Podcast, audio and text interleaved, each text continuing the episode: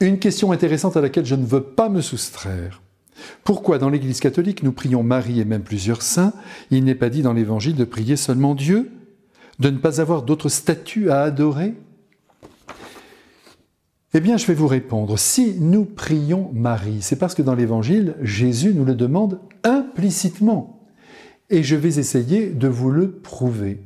Rendez-vous tout de suite au pied de la croix où se trouve l'apôtre bien-aimé, le préféré du Christ, Marie-Madeleine, dont le volte-face dans l'ordre de l'amour fait encore du bruit, et bien sûr Marie, la plus fidèle, la plus aimante de toutes les créatures sous le ciel.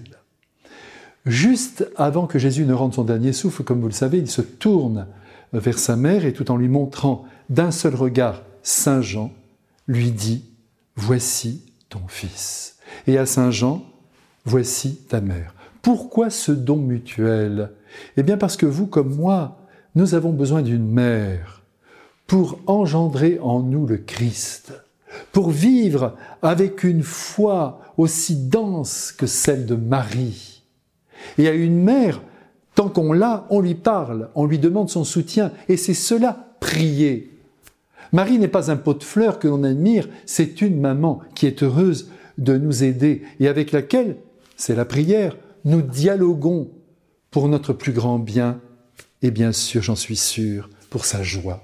En ce qui concerne les saints et les saintes, ce sont des grands frères, des grandes sœurs qui sont des sources d'inspiration pour nous. Par leur courage, par leur foi intrépide, leur amour démesuré, ils nous poussent à donner le meilleur de nous-mêmes. Mais nous ne les adorons pas. Ce sont des hommes et des femmes faillibles, comme nous. Ils ont été pécheurs, comme nous, mais qui sont aujourd'hui près de Dieu et qui, de leur prière, nous soutiennent. C'est eux qui prient pour nous. Et en retour, nous leur parlons, nous leur confions nos vies. Et s'ils nous aident, c'est parce que le Christ le leur permet et leur demande aussi de nous aider avec sa propre puissance. Un dernier point, dans l'Église, nous n'adorons pas les statues de plâtre ou de marbre qui représentent les saints.